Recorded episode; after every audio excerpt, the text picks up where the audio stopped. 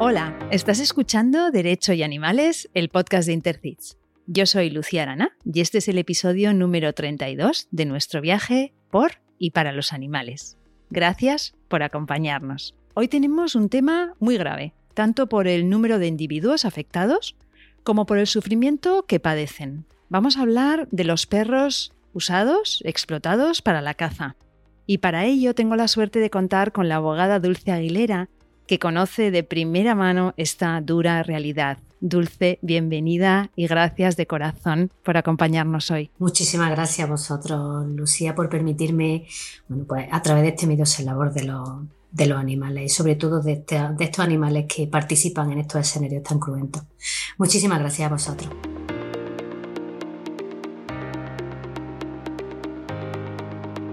Dulce, eres abogada de la FAPAC, Federación de Asociaciones Protectoras de Animales de Córdoba, fundadora y presidenta de la Asociación Protectora de Animales Corazón Podenco, voluntaria en el refugio Naciendo un Sol, fundadora y presidenta de la recién creada DAMAC, Asociación de Juristas de Córdoba por la Defensa Animal y el Medio Ambiente, y abogada de la Asociación Protectora de Animales Galgos del Sur. Vamos a poner los enlaces a estas entidades en las notas del programa para que puedan consultar los y las oyentes.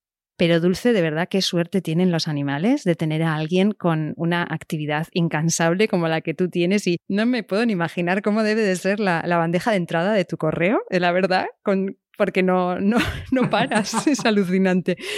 Bueno, y además no he dicho una cosa, además no he dicho una cosa, ¿eh? que yo que soy lo mejor de todo, lo mejor de todo, de todo, de todo, es que soy una orgullosa madre de seis perretes, que son mi vida, y de los gatos de la colonia que alimento. O sea, además... eso, eso es lo más importante. Eso es. Además, qué bueno. Voy a, voy a empezar eh, preguntándote por lo malo, luego vamos a lo bueno. Quería preguntarte qué es lo peor de ser abogada por los animales, Dulce. Uy, uy, uy. Para mí lo peor, lo peor, lo peor es el dolor que siento cada vez que me llega una imagen de maltrato animal al, al teléfono, al correo, y puedo decirte que no son pocas. Eso es lo peor. Además, lo llevo mm, francamente mal. Sí, y con el tiempo me imagino que tampoco uno no se curte, ¿verdad? Hoy no, no, para nada, yo no, no, no. Yo no me, a mí me dice, bueno, tú eras una persona muy dura, era una persona fuerte, una persona, pero que va, que va para nada. Eh, cuando estás en un caso mm, que tienes imágenes desagradables, me acuesto pensando en el tema, me levanto pensando en el tema, vivo pensando en el tema, y la verdad que para mí eso es lo más difícil y lo peor de, de llevar este tipo de asuntos y de, y de ser abogada de los animales, por lo menos en el, en el, ámbito en el, que, en el que estoy participando y en el que soy activa. ¿Y lo mejor? Bueno, para mí lo mejor es ir consiguiendo, aunque sea poquito a poco y a base de mucho trabajo, de mucho esfuerzo, de muchos golpes, pues algún que otro avance que tú estás viendo que están redundando en la vida de, en la vida de esos animales que estás viendo día a día. Yo siempre digo una cosa, que yo no puedo salvar el mundo, pero sí la vida del animal que rescate. Mm, la verdad que el conseguir pues, adopciones, el conseguir eh, logros con las distintas administraciones, como por ejemplo unos que hemos conseguido hace poco todas las compañeras de, de FAPAC, que ahora después ya lo, lo, comentaré para nosotros, la verdad que es un acicate y es bastante, bastante positivo y eso es lo que más fuerza nos da para continuar. Eso es lo mejor, la satisfacción de, de, ir consiguiendo pequeñas cosas. ¿Y de pequeña, Dulce, qué querías ser? Yo de pequeñita quería ser juez, fíjate. Ajá. Bueno, todavía estás sí, a tiempo, sí, ¿no? Sí, sí, bueno, pero ya no, ya no. ya mis derroteros van por otro, por otro camino, también, por supuesto, vinculado al, al, al ámbito jurídico, pero, pero no, ya no tengo tiempo, ni fuerza, ni, ni, ni, ni ganas de, de, de, dedicarme a unas oposiciones, como es lógico. Pero bueno, eso sí, desde chiquitita yo siempre iba, eh, quería eso. Y lo que pasa es que, bueno, las oposiciones las comencé, pero lo tuve que dejar por determinadas circunstancias de la vida. Y, y nada, pues hoy soy abogada y ya está. Y me apasiona la profesión que tengo. o sea que lo de la justicia ya te viene desde, desde sí. Sí, sí, sí. Soy muy guerrera, yo soy muy guerrera. ¿Y si no fueras abogada? Si no fuera abogada, sería juez. Sería juez, vale. Sí, sí, sí, sí. Yo siempre he sido muy, muy guerrera, siempre, siempre. Está clarísimo. Dime, Dulce, una palabra que te define o te representa. No sé si será guerrera. Muy similar, ¿eh? soy luchadora. Sí. luchadora y además, además extremadamente sensible, porque aunque parezca contradictorio, fíjate lo que te voy a decir, pero para mí esa, esa esa gran sensibilidad que tengo hacia los animales, ese dolor que me causa, como te he dicho antes, cuando veo cualquier tipo de, bueno, cuando veo una fotografía en el, en el WhatsApp o en el, en el correo electrónico, eso es lo que más fuerza me da para luchar por ello. Es lo que es, como si me metiese un, un, cohete fluorescente que, que, que, me, que, me, sube hasta el cielo y, y me impulsa para seguir adelante. Luchador y extremadamente sensible, así, así. Esos son mis, mis calificativos. Sí, lo entiendo perfectamente, ¿eh? esa sensación de, decir esto no puede quedar así, hay que hacer algo y es lo que nos, nos, anima o nos, nos, impulsa a seguir. Y si fueras un animal no humano, ¿cuál serías? Esta pregunta, la verdad, que mm, a mí me resulta difícil contestarla, ¿eh? Para mí sí, es muy difícil contestarla, contestarla, sí. Pero bueno, yo te voy a decir que siempre me ha apasionado un animal, siempre. Y es Tú fíjate las circunstancias en las que está ahora mismo, pero es el lobo, por la fuerza, por la independencia, por la idea de grupo, de unidad, de protección. Siempre me ha apasionado el lobo, así que si yo no fuese humana, sería un animal no humano, en este caso sería el lobo. Una loba. Una loba. Y, Dulce, cuando necesitas recargar las pilas de todas estas cosas que, que van pasando, ¿qué es lo que haces? Meditar. Ah, yo también. Sí, meditar. Practico mucho la meditación y cuando llega mi hora, el silencio. Para mí eso, ese es el alimento de mi alma, lo que me da calma mental. Y unido a ello, pues mis niños. Yo me refugio mucho en ellos. Como ya te he dicho, soy madre de seis niños de cuatro patas, más mi gatito de la colonia felina. Y para mí el estar con ellos, pues acariciarlos, mm, arroparlos, mirarlos, hablarle, le hablo mucho a ellos. A mí eso me da una energía positiva inmensa y sobre todo cuando vengo de un, de un asunto que, que para mí ha resultado duro, como en los últimos meses pues he tenido que vivir algunas circunstancias un poco complejas y para mí dura, cuando yo llego a casa y he abierto la puerta de mi casa, yo me he emocionado, me he puesto a llorar con ellos y le he dicho, Dios mío, qué suerte tengo de teneros, de que estéis como estáis y, de sentir lo que siento por vosotros. Así que la meditación y mis animales. Y por supuesto la naturaleza, ¿eh? la naturaleza. Soy mucho de naturaleza. Qué suerte tienen ellos también de tenerte a ti, Dulce. Y si pudieras vivir en, cualquier lugar del mundo, aunque imagínate que no, que no tuviésemos barreras idiomáticas, aunque fuese una temporadita, ¿hay algún sitio que te llama la atención? Pues fíjate tú que yo estoy mm, feliz donde estoy. Yo, mm, bueno, por suerte, porque para mí es una suerte, yo vivo en una zona de Córdoba mm, donde yo estoy en pleno contacto con la naturaleza y para mí eso lo es todo. Yo mm, no soy más, yo no soy tanto de, temas materiales, sino soy más persona, mm, soy más persona sintiente que, material. Por lo tanto, yo soy feliz donde, donde estoy. Yo simplemente con el hecho de tener animales y naturaleza, ya soy feliz. Si no estuviera donde estoy, pues seguramente estaría en alguna zona donde tenga mar, porque me encanta también el mar. Dime algo que te guste algo que te interese y algo que te apasione. Eso va a ser muy sencillo. Pero muy sencillo, muy sencillo, muy sencillo porque me, me, gusta. Para, a mí me gustan los animales. Me interesan los animales. Me apasionan los animales. Todo ello en conjunción con la naturaleza. Claro, es que por eso es tan sencillo para mí y por eso es por lo que lucho tanto por ello, porque, bueno, para mí son mi vida. Con lo cual, me gusta, me interesa, que me apasionan los animales. Qué bueno, estás completamente alineada con, tu... Es completamente coherente, qué gusto. Y en, cuanto a las redes sociales, ¿qué relación tienes con ellas?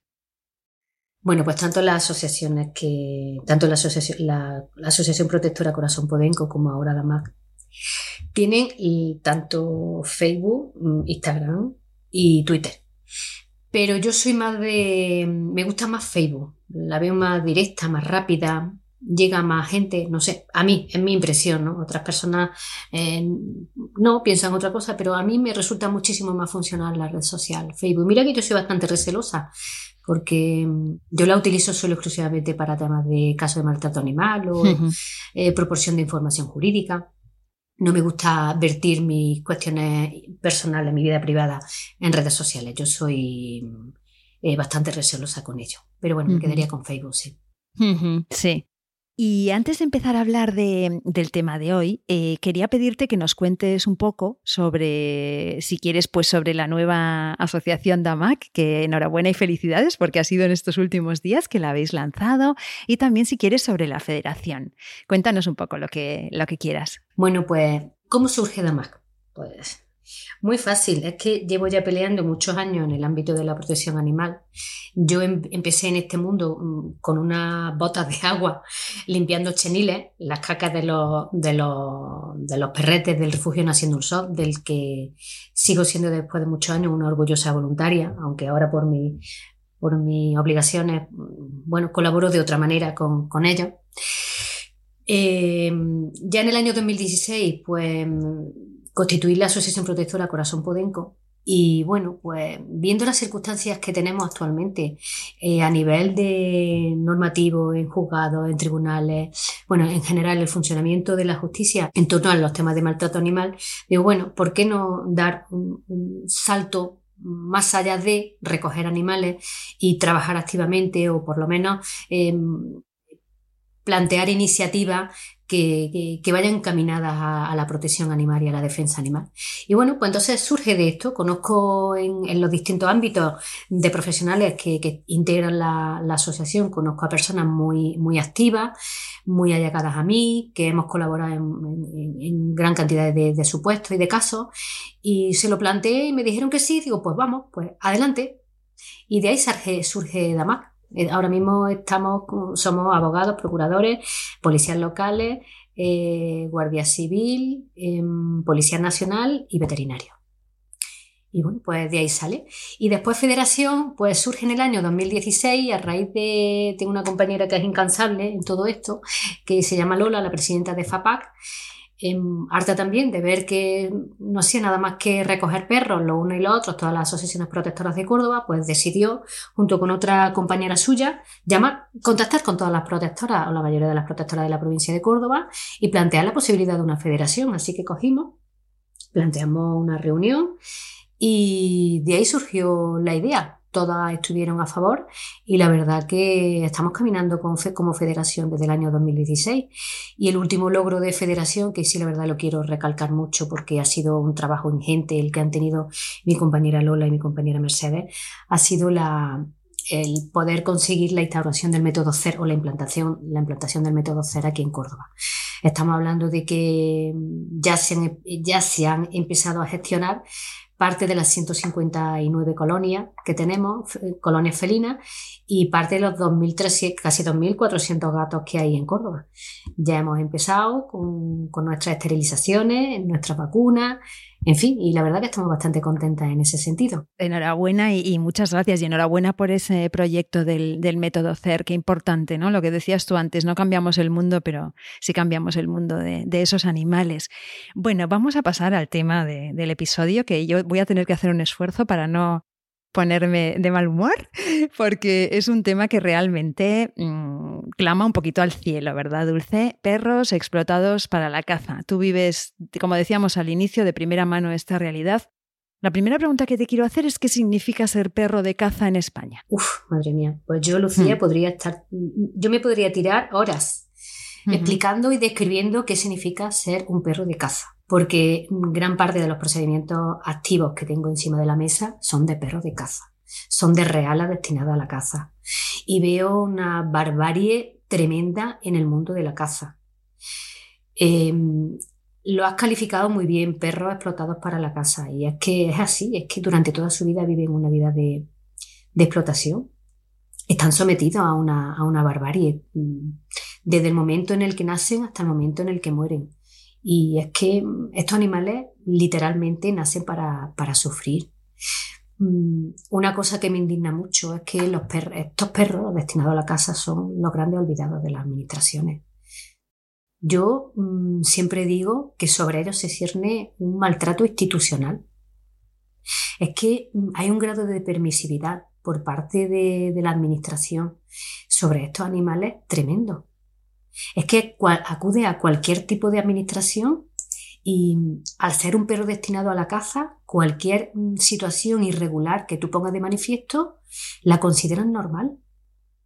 Hace poco, me, hace un par de semanas, me llama una, compañera, una policía local de un pueblo de Córdoba que no voy a mencionar, y me pasó una fotografía de un asentamiento de Podenco en una localidad donde ni siquiera tienen ordenanzas municipales de protección animal, donde los animales están atados en, a olivos, a la intemperie, mm, en bidones, los que tienen suerte tienen bidones de, de, metálico, eh, comen o bien restos de lo que su dueño le quiera llevar cuando se acuerde, muchos de ellos, eh, o bien comen restos de carne cruda, lo que se llama sandats, sus productos de origen animal no destinados a consumo humano, pero que mm, la mayoría de ellos es que ni siquiera están dados de alta con, como actividades reales, son simplemente unos asentamientos de, galgos, podencos, eh, bretones, PPP, em,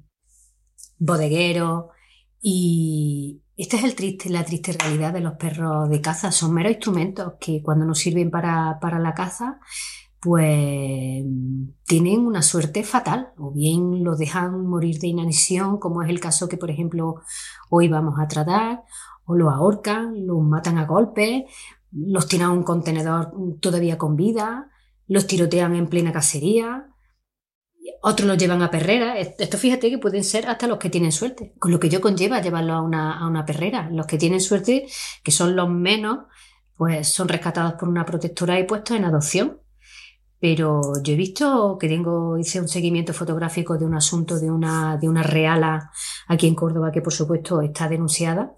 Eh, yo vi cómo tenían, veía a una madre que la metieron en, una, en un remolque y se tiró un mes ese animal metida en un remolque de un metro cuadrado, cubierta, eh, viviendo completamente a oscura y sacaba el hociquito por, el, por, la, por, por la por la, la tela que, cubría el remolque. Es que mm, he visto también, hecho seguimiento de otro caso de, madres preñadas que quedan a luz sobre la tierra mm, con su hijo mm, totalmente ensangrentado y se han tirado así pues días y semanas. Y, y, lo único que comía era un caparazón lleno, emborrizado en tierra.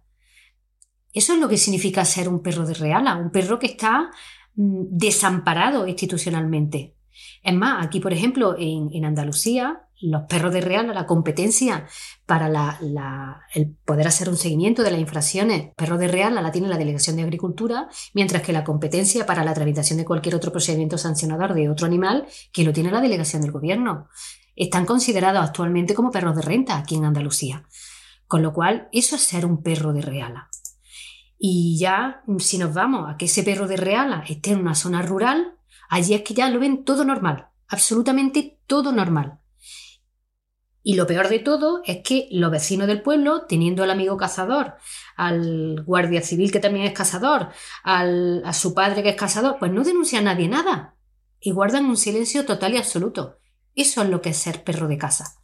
Fíjate, el pasado 11 de marzo el Intergrupo del Parlamento Europeo sobre Bienestar y Conservación de los Animales remitió una carta abierta al Gobierno de España mostrando su profunda preocupación por el trato que se le da en España a los perros de caza. Eso lo vemos todos los días las personas que hemos tenido un contacto directo con, este tipo de cuestiones. En la misma mención expresa, sigo leyendo, al artículo 13 del Tratado de Lisboa, donde se exige que los Estados miembros de la Unión Europea adapten sus legislaciones nacionales de manera que cumplan con la consideración a los animales como seres sintientes, y la misma se ha tenido en cuenta en futuras iniciativas políticas. Continúa diciendo el texto que el trato a los galgos y a otros perros de caza en España es un ejemplo particularmente grave. La responsabilidad de legislar y hacer cumplir la ley en cuanto a protección animal recae en las 17 comunidades autónomas, lo que da lugar a un conjunto diverso de normativas de muy difícil aplicación. Nos preocupa especialmente, continúa diciendo el intergrupo del Parlamento Europeo, el lento avance en la introducción e implementación de leyes de bienestar animal en España con respecto a los galgos y otros perros de caza. Consideramos que el trato a los perros de caza en España está en contradicción con los valores europeos y no encontramos justificación alguna de la diferenciación en la protección que se otorga a los animales de compañía frente a la que se da a galgos y, y otros perros de caza considerados animales de trabajo, que es lo que está comentando con anterioridad con respecto a la diferenciación de competencia. Continúa diciendo que la distinción que sin lugar a equívocos está disminuyendo notablemente a su nivel de protección, negándole la condición de seres sintientes, reconocido en el artículo 13, que entre otras cosas exige que se los mantenga en condiciones razonables de habitabilidad y libre de todo sufrimiento innecesario, incluido el abandono y el maltrato por parte de sus dueños. Por tanto, recomendamos que se considere urgentemente la necesidad de una ley unificada de protección animal que abarque todo el territorio español. Se necesitan medidas legales renovadas en las áreas de cría, identificación y registro de perros, junto con la ejecución efectiva de multas ejemplares y penas privativas de libertad en casos extremos de crueldad animal, así como la creación de controles policiales sistemáticos con la provisión de los recursos adecuados. Bueno, y termina haciendo una serie, proponiendo una serie de medidas de protección animal. Fíjate si el grado de, si existe un grado pésimo de bienestar animal eh, sobre los perros de caza, que hasta, hasta Europa, Bruselas, le ha tenido que pegar un buen tirón de oreja al gobierno español. Ya es hora de que las cosas vayan cambiando. Luego nos extraña que nos miren en otros países un poco por encima del hombro, pero es que realmente es eh, bueno, un buen tirón de orejas que desde luego nos, nos merecemos totalmente.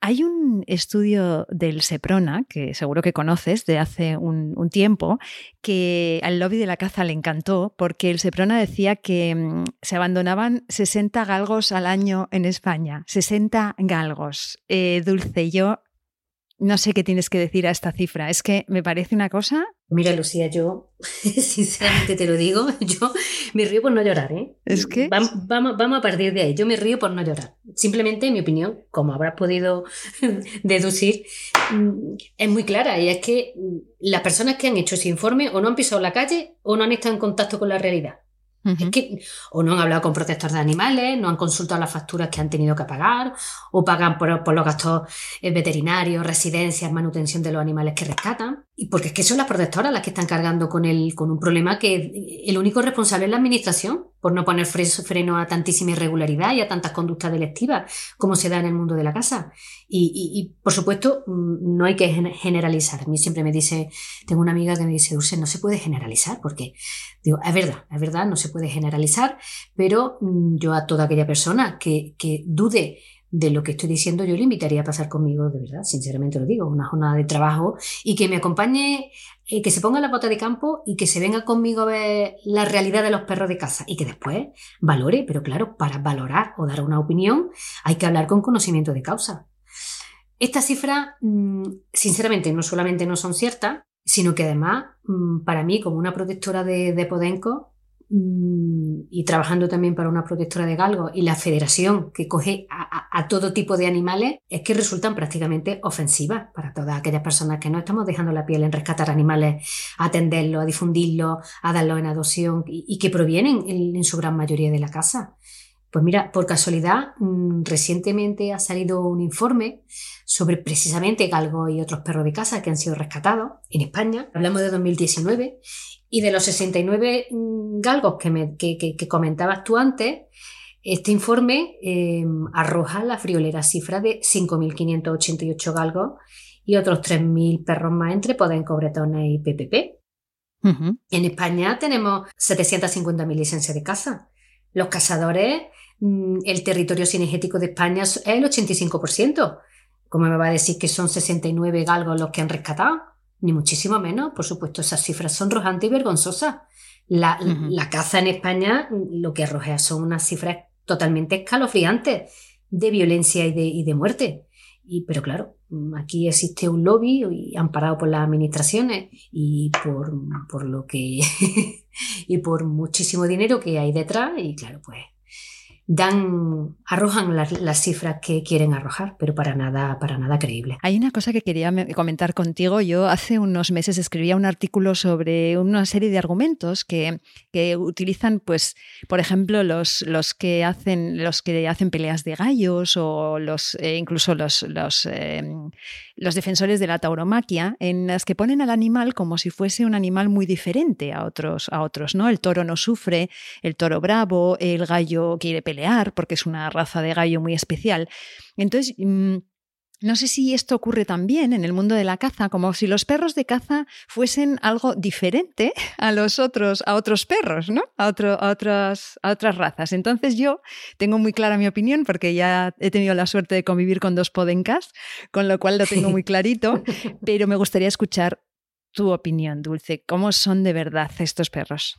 Oh, madre mía, es que yo tengo, mira, casualmente casualmente, mi hijo canino, mm, eh, de los seis que tengo, mm, es que cinco provienen de la caza. Cinco.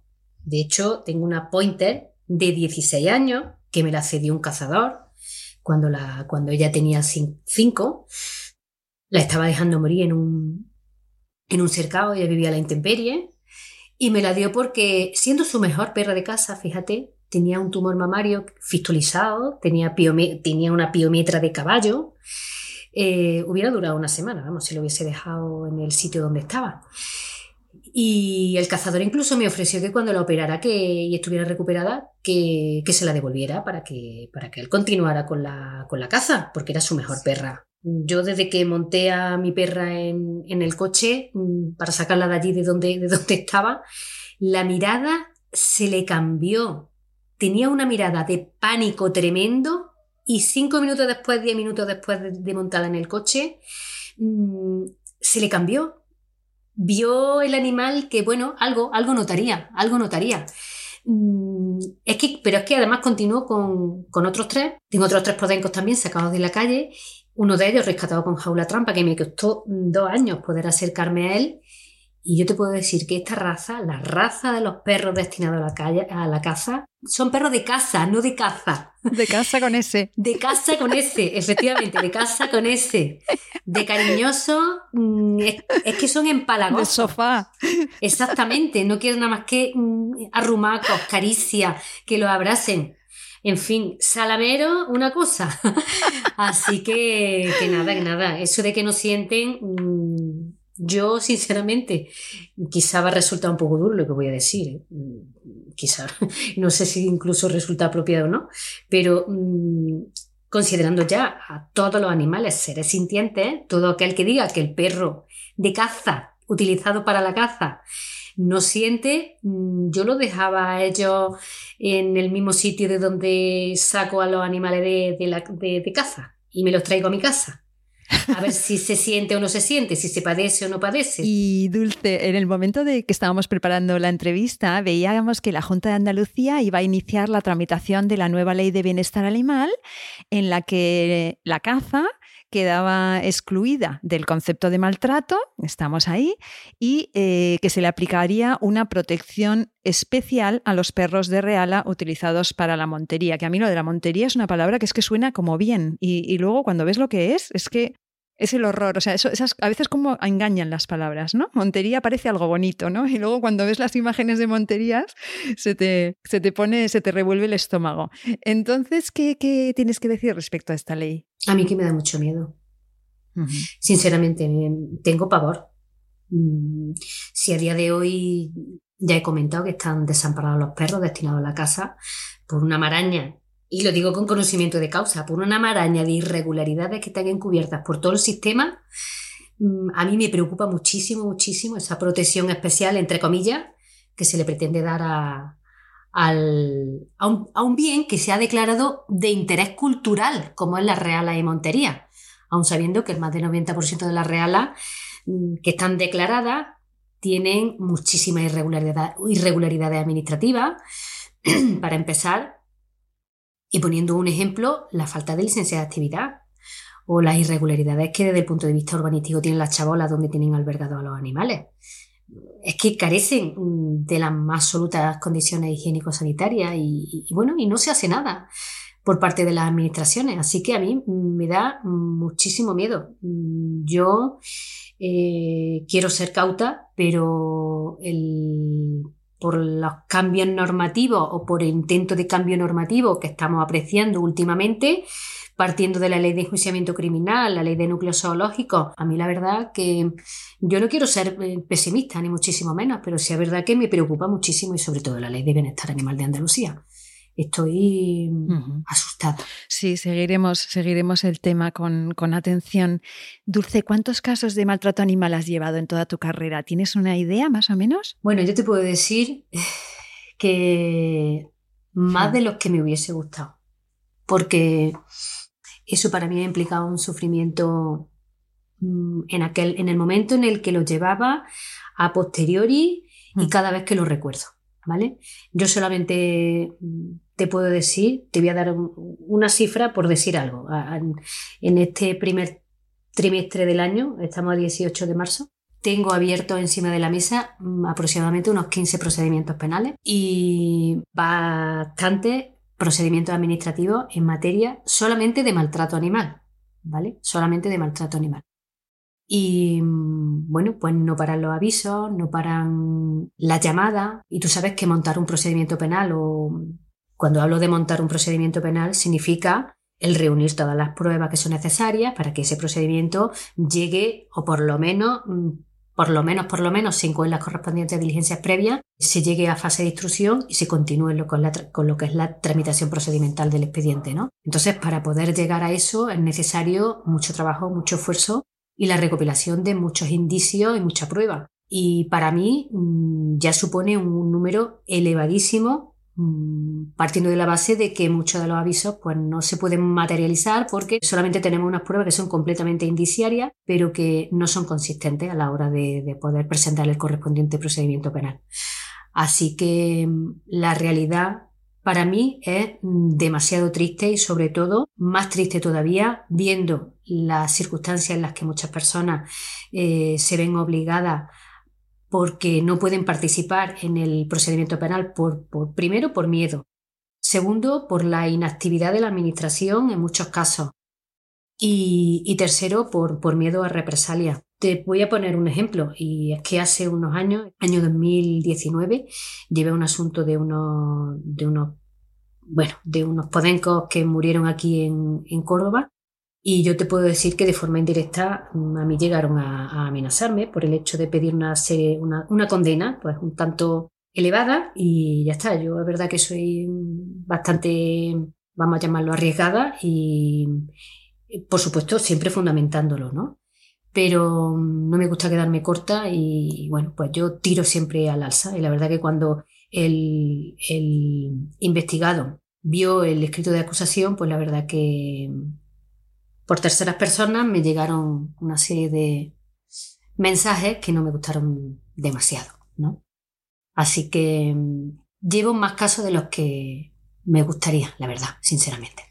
Qué fuerte, Dulce. Es que además no debemos olvidar que estamos tratando con personas que, están armadas y que su eh, diversión es matar, es quitar la vida a seres inocentes. Es que, claro, esto es algo que a mí me parece muy interesante recordar, ¿eh? O sea, que la diversión de tu fin de semana, en lugar de salir a pasear y hacer fotos y a disfrutar de nuestros compañeros de planeta, lo que te apetezca es matarlos, ¿eh? A unos seres maravillosos, ¿no? Dulce, uno de esos casos que decías que tenías encima de la mesa es el que íbamos a, tratar hoy en el episodio.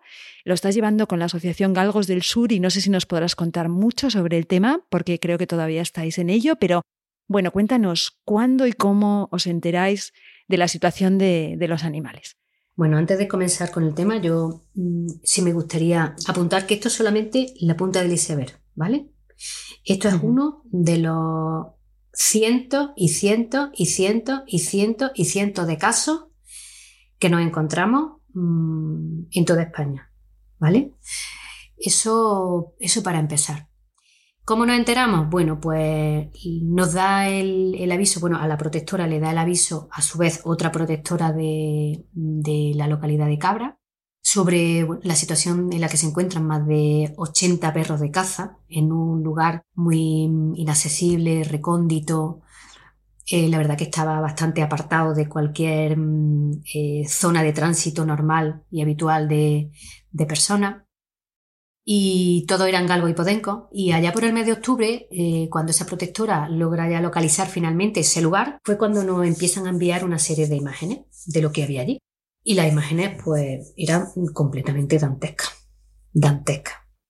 Bueno, intentamos organizar una, una visita al lugar pero claro, por eso del tiempo, de, eh, la cuestión es que eh, fuimos en días después, eh, porque el aviso fue a finales del mes de septiembre y no pudimos desplazarnos al lugar hasta el mes de, hasta, bueno, pues unos, unos días después, hasta que pudimos concretar con, el, con varios veterinarios y poder desplazarnos al lugar. Entonces, cuando ya nos personamos allí, el, después de esos días, el número de animales pues ya había pasado, había bajado considerablemente. De 80 perros que había en el mes de, en, la semana anterior, una semana después, pues quedaban 28 solamente.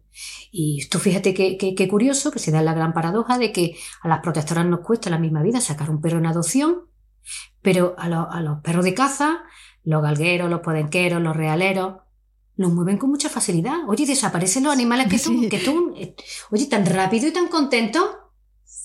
Es tremendo. y siempre se los están robando unos a otros. Siempre dicen que se los están robando. es que se me han perdido. Es una cosa que les mm, encanta. Hmm, me los han robado. Cuando dices que vais allí, que os personáis, ¿quién es? ¿Esto nos lo puedes contar? Sí, em, allí se persona el cofundador de Galgos del Sur, junto con dos veterinarios, Em, estando en permanente contacto conmigo. ¿Vale? Porque. ¿Y qué se encuentran cuando llegan allí? Eso fue horroroso, dantesco. Había 28 perros, todavía con vida, ¿vale? Eh, había un perro muerto en descomposición junto a una mm, alambrada, pues que seguramente intentaría huir pero evidentemente no pudo. Todos los animales que había allí presentaban una caquesia severa y múltiples enfermedades. Había muchísimos animales que estaban atados a olivos, a la intemperie, sin agua, sin comida, llenos de heridas. Y en especial había una pastora belga que estaba ya dejándose morir, animalito, con una neumonía grave y fiebre. Es que en ese mismo momento le, tomaron la temperatura a los, veterinarios y tenía un estado febril tremendo, y al igual que otro. Esta, esta perrita finalmente murió. En el lugar, mm, describo un poquito el lugar, en el lugar había restos de animales muertos, había cabezas de, cerdo, em, piel de otros animales muertos, había entre ellos también tres cabezas de galgo, tres cráneos de, galgo, eh, según identificaron los propios veterinarios que acudieron al lugar. Había mm, una hoguera con restos de animales muertos, me refiero a restos óseos de perros, ¿no? De, de, haber matado allí un perro, de haberse muerto el perro y haberlo simplemente prendido fuego allí delante de los demás. Mm, y no descartamos por las circunstancias tan extremas que había allí que hubiese habido hasta canibalismo. Es más, es que había una perra cuyas mamás estaban, eran evidentes que, que había tenido cachorro recientemente y allí no había cachorro de ningún tipo. Entonces, viendo esta situación, lo primero que, hicimos fue avisar a la Guardia Civil competente de, aquella zona, pero a, la primera llamada pues nos dijeron que no podían acudir, que no tenían eh, efectivo y que, que no podían atender nuestro aviso. Entonces, bueno, pues continuamos insistiendo y avisamos a la policía local de, de la localidad. Y fueron ellos los que se personaron en, este lugar. Y al ver esa situación tan grave, ellos mismos, la policía local, avisaron a los propietarios. Entonces, uno de ellos se identificó como cuidador de los animales en ese momento. Y, y fue entonces cuando los, veterinarios comenzaron a valorar la situación sanitaria de los, de los animales. Y empezó entonces el decomiso, el decomiso de los mismos. Mm, por supuesto, la situación que se vivió allí fue de mucha tensión entre los dueños, los veterinarios, incluso alguno de ellos se puso un poco hostil y agresivo con la, con la veterinaria de, de, la protectora de Galgo del Sur, porque bueno, era la que estaba tomando la decisión de incautar a los animales. Así que fue una situación un poco dura, complicada. muy dura. Es que estamos hablando de primero 80 que se convierten en 28 animales, lo que deja, eh, acuérdate de los 69 que hablábamos antes del Seprona, o sea, imagínate, dónde deja esta cifra, ¿no? o sea, hay que poner las cosas en, un poco en perspectiva, es, muy fuerte. Entonces, eh, interponéis denuncia por maltrato animal, ¿verdad? La policía local fue la que levantó inicialmente el atestado Y al día siguiente fuimos a, la a, la localidad de Cabra a que el, a prestar declaración eh, en calidad de denunciante la protectora que se hizo cargo de los, de los animales que en ese momento fueron retirados. Entonces la denuncia se, se presentó, se presentó así, de esa forma, ¿no? Después, a los dos días, mm, se adjuntaron los dos informes veterinarios que habían elaborado los, los veterinarios que había eh, que estaban allí, que fueron in situ. Y mm, bueno, pero es que a nosotros lo que, lo que más nos preocupó y lo que más nos impactó fue que eso, la actividad de, de, estas personas, porque son varias personas, mm, es una actividad conocida por todo el pueblo. Mm, y una actividad que la tenían completamente asumida y normalizada y todo el mundo pues estaba calladito y no, si no llegamos a tener este aviso de esa protectora, pues los animales imagínate el fin. ¿Y estos animales entonces eh, son, son decomisados, son recogidos por la protectora? O sea que están ahora mismo, están a salvo, pero entiendo que tampoco pueden, o sea, no pueden buscar familias, están en ese limbo que suele producirse ¿no? en este tipo de procesos. No sé si nos puedes contar esto. Bueno, sí, es que es curioso. Todos los animales, mm, después de, efectuarse la retirada de ellos, fueron cedidos por los propietarios de los animales a la protectora, porque así pensaban que mm, no le iban a denunciar y que no le iba a pasar nada, que su responsabilidad terminaba ahí. Es más, es que había, eh, había animales a nombre de terceras personas, incluso a nombre de menores de edad. Y yo me pregunto aquí mm, que cómo un veterinario puede permitir que se ponga el chip a nombre de un menor de edad. Qué fuerte, Dulce. Qué fuerte. La verdad es que sí, sinceramente mm, es demasiado fuerte. Con lo cual, a tu pregunta, el tema de los animales ahora mismo están... Mm, uno de ellos murió, como digo, eh, otro de ellos fue ingresado en estado muy grave en el hospital veterinario el cual logró recuperarse, y como el resto de los 24 animales que se decomisó por parte de la protectora Galgo del Sur, porque otros tres eh, fueron, de los otros tres se, hicieron cargo eh, la protectora de cabra, bueno, pues de los 21 animales, como digo, eh, gran parte de ellos están ya dados en adopción, gracias a Dios, porque al no tener muchos de ellos chip y los que tenían chip ser cedidos por sus propietarios o por los titulares de esos animales, actualmente mm, los animales ya están felices con sus familias. No obstante, si es verdad que estoy trabajando en otro asunto de otro, de otro perro de Reala, que este no vamos a tener tanta suerte, donde vamos a solicitar el depósito eh, a favor de la protectora de, de, ese perro con carácter temporal, ahora mismo está ingresado. Y, y ese ya veremos a ver lo que pasa, si es que se va a quedar en ese limbo legal en el que, del que hablaba, por desgracia. Pero bueno, estos por lo menos sí que es cierto que están, actualmente ya están, prácticamente la mayoría están dados en adopción. La verdad es que eh, necesitamos alguna pequeña luz de esperanza y este, este final feliz para algunos animales que van a conocer lo que es una vida de, afecto, de cariño y una vida familiar y, no de, estrés continuo y de, y de horror, ¿no? Sí. Dulce, ¿en qué momento del proceso entonces os encontráis? Ahora mismo estamos en la fase de instrucción, estamos en la fase de interrogatorio. Todavía Mañana, por ejemplo, tengo el interrogatorio de otro de los investigados y ya han prestado declaración uno de los investigados, los veterinarios, el denunciante, em, policía, guardia civil y ahora mismo estamos en eso, estamos en la fase de, instrucción y donde, por supuesto, pediré otra, otros medios de prueba y alguna otra cosa más que evidentemente no puedo develar en estos momentos pero estamos en, la, fase la fase inicial, la fase de intrusión. Vale, vale, o sea que tampoco vamos a contar mucho más, vamos a, esperar a ver cómo, se, cómo evoluciona todo y, lo seguiremos. Ojalá que tengamos una, unas bueno, buenas noticias que dar.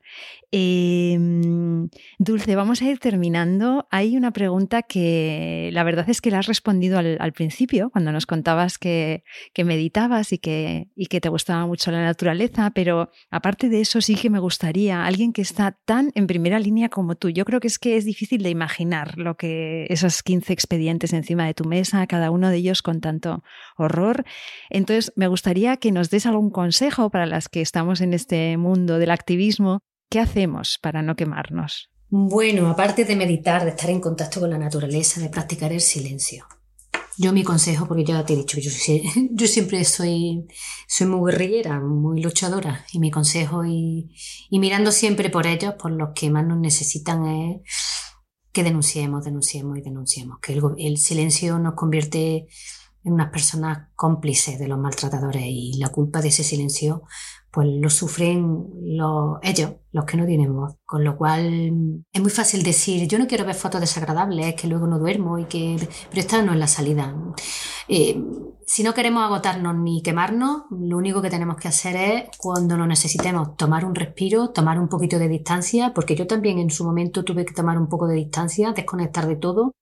Durante tres meses cuando descubrir ciertas cosas y después volví ya con desintoxicada porque esto es un mundo tóxico. El mundo de cuando te metes en los bajos fondos, como yo digo, sales con una toxicidad tremenda. Así que el consejo es tomar distancia cuando lo necesites para volver después con más fuerza. Me gusta ese consejo, para que no pensemos que todo el mundo es así de cutre, ¿no? Que hay otro mundo que, que, no es así de cutre.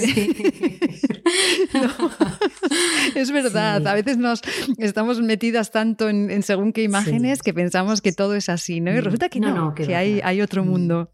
Y envolverte de gente positiva, ¿eh? Envolverte, de, rodearte, rodearte de gente positiva, de gente como tú, que muchas veces te dicen, ay, estás loca, estás loca. Pues mira, sí, es verdad, estoy loca, pero es que Junto conmigo tengo a este, a este, a este, a este. Mira, son compañeros. Yo me apoyo mucho en los compañeros, eh, tanto de profesión como a mis compañeras de federación o de protectora. Y bueno, la verdad que nos apoyamos mutuamente. Hay que ver siempre el lado positivo. Sí, sí muy, muy, muy importante sentir que no estamos solas y no lo estamos, Dulce, de verdad que no. Oye, en el, final de, los episodios ahora siempre son los 30 segundos de oro en, el que tenéis, en los que tenéis 30 segundos para decir lo que tú quieras y empiezan ya. Bueno, pues mis 30 segundos de oro es para rendir un pequeño gran homenaje a los miles de almas nobles, sintientes, sensibles y que son utilizadas indiscriminadamente para la casa. Necesitamos muchas más personas que de verdad se impliquen en esta lucha de David contra Goliat, como yo lo, denomino. Es muy duro el camino por el que por el caso que por los casos que estamos trabajando. Para poder actuar sobre este tipo de asuntos es necesaria la implicación de muchos sectores de fuerza y cuerpos de seguridad de profesionales veterinarios de jueces fiscales abogados procuradores. Necesitamos mucha formación, colaboración, concienciación y endurecimiento de las penas y de la infracción administrativa, mm, que son las únicas armas que tenemos para, para, defendernos. Yo quiero terminar como, como dice el eslogan de, mi, de la protectora, de Corazón Podenco. Y termino con esta frase, y es que desde que os conocí mis podencos bellos, mi corazón y mi mente no puede dejar de luchar por vosotros. Yo soy y seré, en la medida de mis posibilidades y desde Córdoba, una de las voces que contribuyan a mejorar su vida. Así que agradezco muchísimo este espacio, esta posibilidad que le dais a los perros de caza. Muchísimas gracias, Lucía. Ay, Dulce, me tienes aquí con el corazón en un puño, ¿eh? Gracias de corazón, de verdad, por acompañarnos hoy. Gracias de verdad por tu labor imprescindible por tu labor guerrera, luchadora. Ha sido un, bueno, un privilegio hablar contigo, Dulce. Mil gracias, un fuerte abrazo y nos vemos en redes o quizá por ahí, ¿no? ¿Quién sabe? Claro que sí, siempre, siempre, siempre, siempre, siempre gracias a vosotros por haber dado este, este espacio para los, para, los perros, para los perros de caza. Así que un fuerte abrazo, Lucía, y muchísimas gracias a Intercip por esta posibilidad. Pues hasta aquí un nuevo episodio de Derecho y Animales en el que ha quedado bastante claro que a pesar de las historias que quieran contarnos, la verdad de los animales explotados y masacrados en nuestro país siempre va a acabar saliendo a la luz. Gracias de corazón por mirar de frente a esos cientos de miles de ojos, de almas que decía, ahora dulce, que piden socorro y justicia. Gracias por no dejarlos solos. Nos escuchamos en dos semanas, porque ya ha llegado nuestro tiempo, el tiempo de los derechos de los animales.